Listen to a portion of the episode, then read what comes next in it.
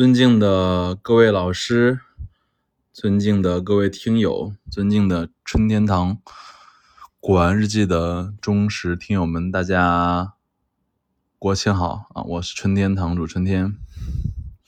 今天是十月三号的晚上八点零六分啊！我是春天，我在深圳给大家录这期节目。这应该是我们这个。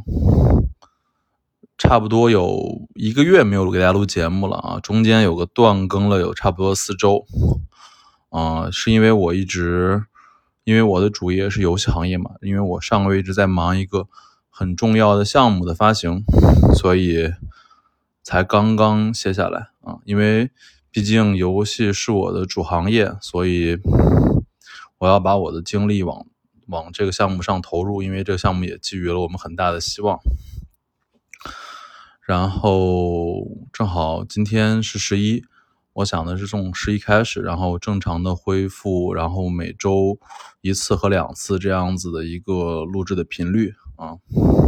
这里先祝所有的听友们大家国庆快乐。今天给大家录的节目的题目叫做“记录一次难得的寻宝经历”啊，这个是我。这差不多四天内的一件亲身事件吧，给大家完全的讲讲我怎么在这次寻宝的过程，好吧？嗯，讲一下缘由吧。九月二十九日啊，然后我那天正好先加班回来，然后我就打开了闲鱼哈。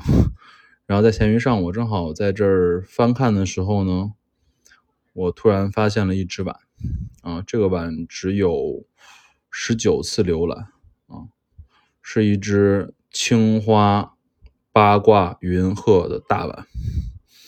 看到碗的第一瞬间，我没注意，我还往下继续翻，然后越往上下翻，我突然觉得不对劲儿，然后我又往上翻，点开了这只青花云鹤八卦碗。因为那张照片拍的非常的模糊啊，所以我一开始有点疏忽，把它把它给忽视掉了。点开之后，我发现这只碗是一只非常非常难得的大碗。为什么说它难得呢？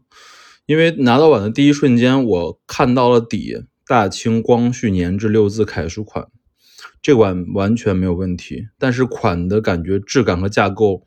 怎么和我平常看那种碗不太一样？这是我第一个疑问。然后我又反复看他的照片里面青花和云龙的画法，我发现这个青花用料完全是光绪官窑的用料，非常开门。然后仔细又看了它中间画的是团龙，我在这时候又纳闷了，因为常见的青花云鹤八卦碗的中间是锦地月华纹饰，怎么会有团龙纹法？这两个疑问一直盘绕在我心中，我很难再琢磨说这碗到底是真是假。然后我这时候迅速拿手机开始查资料，然后我打开我这个雅昌一拍里面青花八卦云鹤碗的拍卖记录，我在这点开看，我发现所有的碗都他妈是锦地月华纹饰，我有点吃惊，但是我突然发现。在二零一九年的九月，成轩拍卖有一对小碗，它里面是团龙纹的，团龙正面龙纹。然后我点开这只一九年成轩秋拍的这只一对碗，看的时候发现上面写的明确的拍品介绍说，根据清宫档案旧藏，应该是有锦地月纹和青花云龙纹两种团凤的。团龙纹的这种两种纹，在八卦云鹤中出现啊！我这时候心突然放下了，我说啊，这是一个少见的品种，因为我们常见的所有的青花云鹤八卦都是锦地月华，而这种团龙正面龙的是少见的品种。我内心觉得啊，这说明在题材纹饰上它对上号了。然后反过来，我开始看款儿。我说这个款怎么相对于我们常见的这种十九厘米、十四厘米的款这么大，质感也不一样。然后我突然看到这个拍品介绍里面写的是，这个碗的直径是十九点八 cm，哇，这非常了不起，因为，嗯，可能不知道大家知不知道，就是在我们常见的碗里面呢，就清宫档案里面应该是分为五种碗，分别叫做海碗、大碗、中碗、汤碗，还有黄酒碗，这五种碗就应该是。常见的清宫做的五个尺寸，黄酒碗又称怀碗啊，尺寸从最高的海碗的二十九点五厘米左右，就是一尺见方这么大的碗，到九连九厘米就是三寸，而这个十九点八 cm 的基本上是一个六寸的大碗，它比这个三寸半、三寸五分的这个。中碗要大一个尺寸，这也是青花云鹤碗里面非常少见的。可以客观的说，也是我这么多年来第一次见到有十九点八厘米的青花云鹤八卦碗，这非常难得。嗯，然后我又打开雅昌一拍看了一下有没有同类尺寸的大碗，我发现，在二零零九年的瀚海十五周年那里面。有一对十九点五 cm 的青花云鹤八卦碗，锦地月纹的，当时的拍卖价是一对是八万四千五，零九年八万四千五落锤。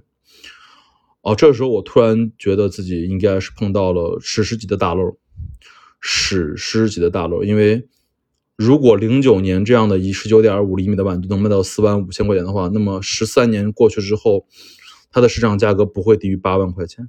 嗯，这就是我的判断，而这个卖家的标价只有一万一千块钱，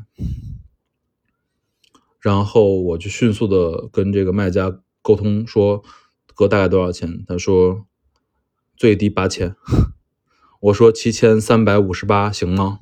他说行，于是我在七千五百三七千五百三十八里面就拿到了七千三百五十八拿到这只碗。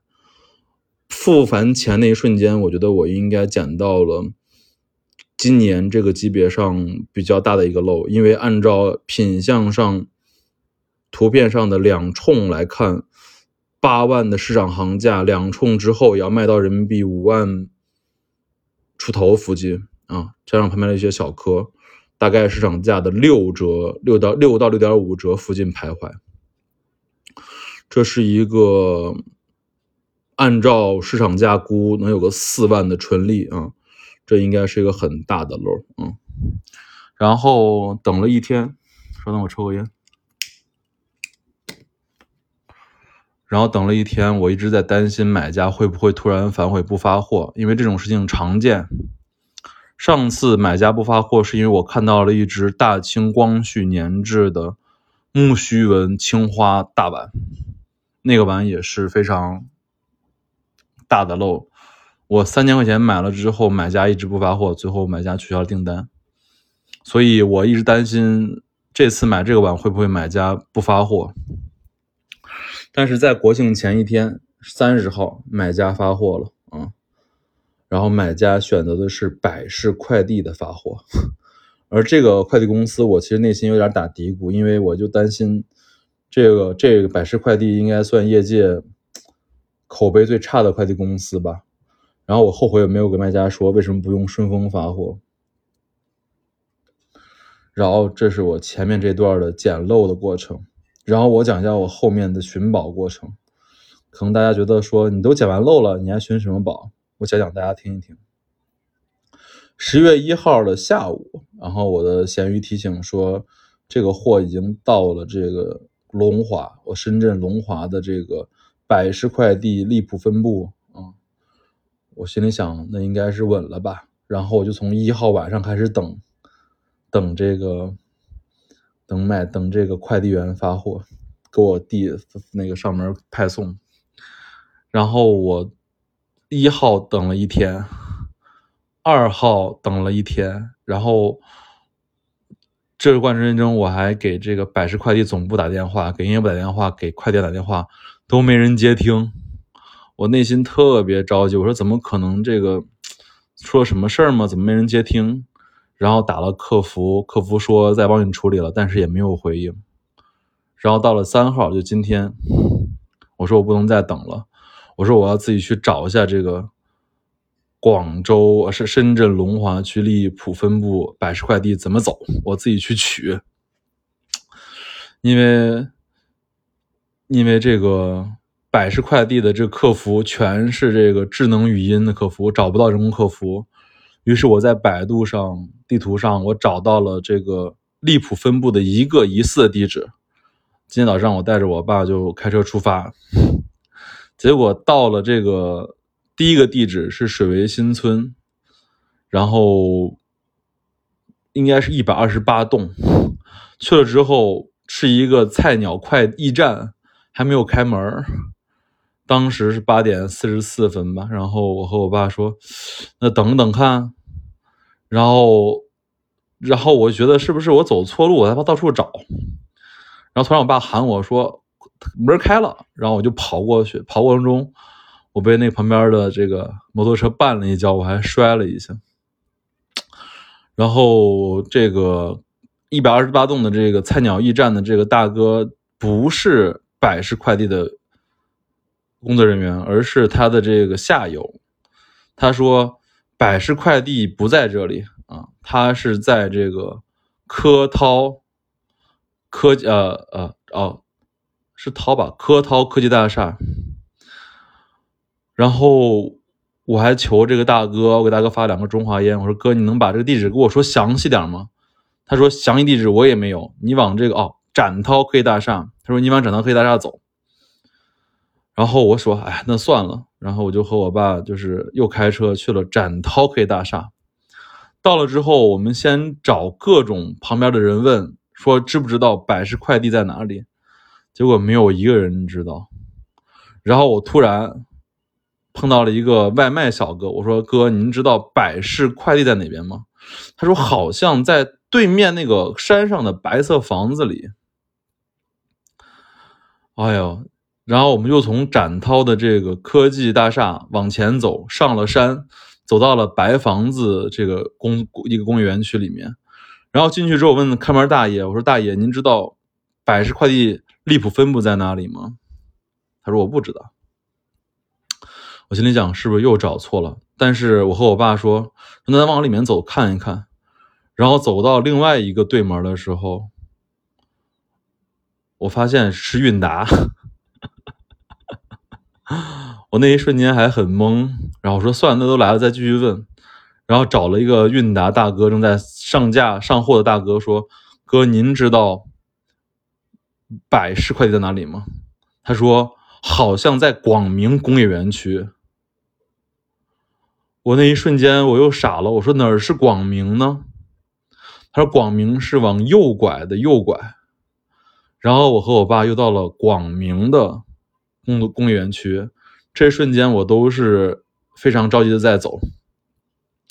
然后到了广明的工业园区门口，我问那个看门的一个小哥说：“您知道百世快递在哪里吗？”他说：“不知道。”我心里想：难道我又走错了吗？但这时候我发现有一辆白色的运快递的车，三轮车从我这儿走过。我说：“大哥，您知道百世快递吗？”他说：“那我就是啊。”我那一瞬间我特别的高兴，然后我就跟着这个百世快递的三轮车一直在后面跑。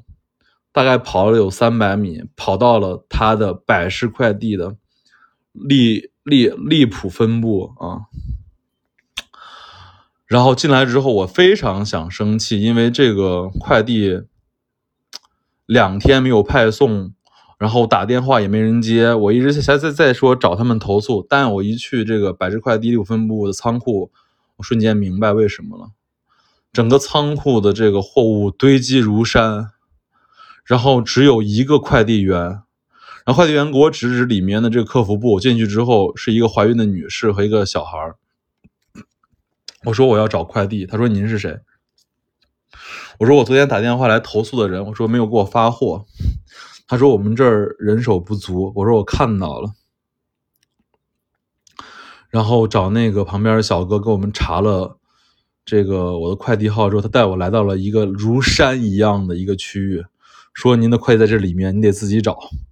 我说你们的人呢？他说我们这个快递员离职了，国庆前离职了，所以他这块不管了。国庆中间的所有货都在这堆积啊！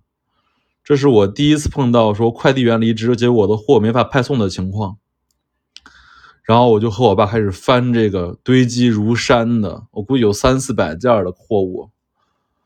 我翻了一遍之后，我我翻左边，我爸翻右边。我翻了一遍之后，我没有发现我的快递。我那一瞬间我有点傻，因为我觉得难道我又找错了吗？怎么找不到我的快递？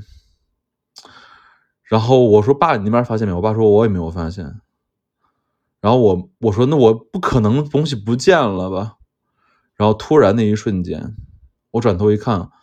在这一堆货物的后面，靠墙里边堆了几个箱子，有一个白色包装的特别好的箱子。我走过去一看，发现那个白色箱子上写了三个字“孙培元”啊！我那一瞬间特别高兴，特别特别高兴。我说啊，这就是真正的千难万险，柳暗花明吗？找到这个箱子过程中，我说：“爸，你去帮我拿个剪刀来。”然后我把把这个快递就打了开。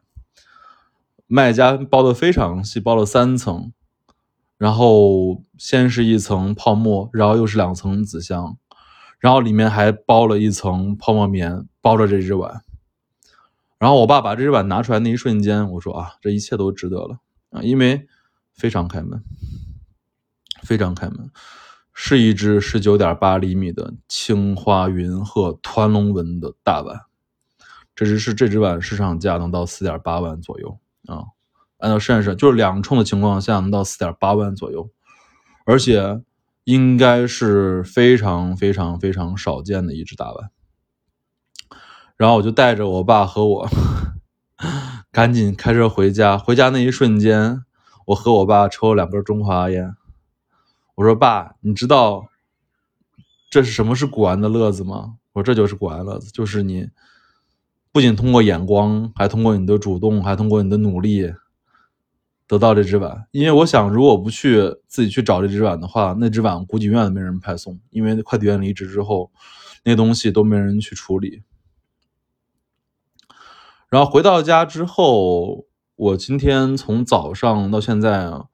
我查了大量的资料吧，嗯，从这个《清宫官样词样》这个书里面看了一些，然后又看了梁淼泰的几篇论文，因为我要再确认说这个碗到底的产量和级别是怎么样子，这里给大家分享分享。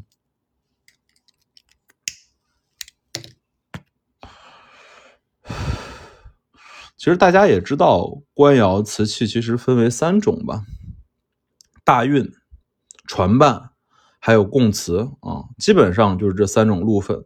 大运的意思就是标准，就是每年会给皇帝固定的烧一批瓷器，用给清宫正常的补充。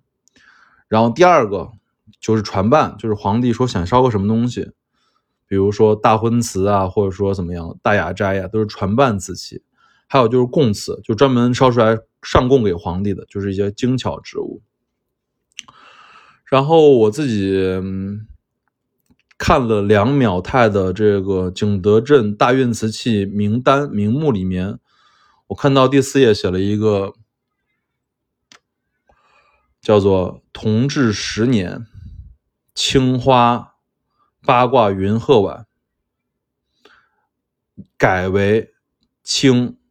花八卦云鹤团龙碗，哦，我说那就对了，就说明从雍正开始，从康熙开始到同治十年，一直烧的是锦地纹、锦地月华纹的八卦云鹤，而从大同治十年开始，也就是慈禧的这个执政开始，这个碗变成了青花云鹤团纹、团龙纹的碗。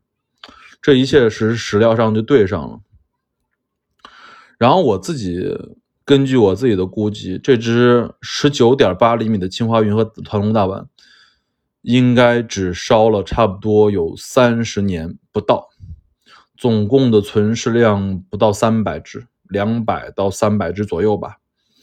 能留到今天的这只碗，应该我就不到五十啊，所以这就是这个碗的珍惜性和真正的意义和价值。今天我想给大家讲一下，就是记录一下我今天这次捡漏的过程，因为其实很多人不知道怎么捡漏，也不知道说漏是什么，而通过我的这个亲身奖励，我觉得应该大家有所感悟。啊，什么是捡漏？什么是古玩？有什么是古玩的乐子？好吧，谢谢大家支持。勿见开门不解释，春天堂藏词。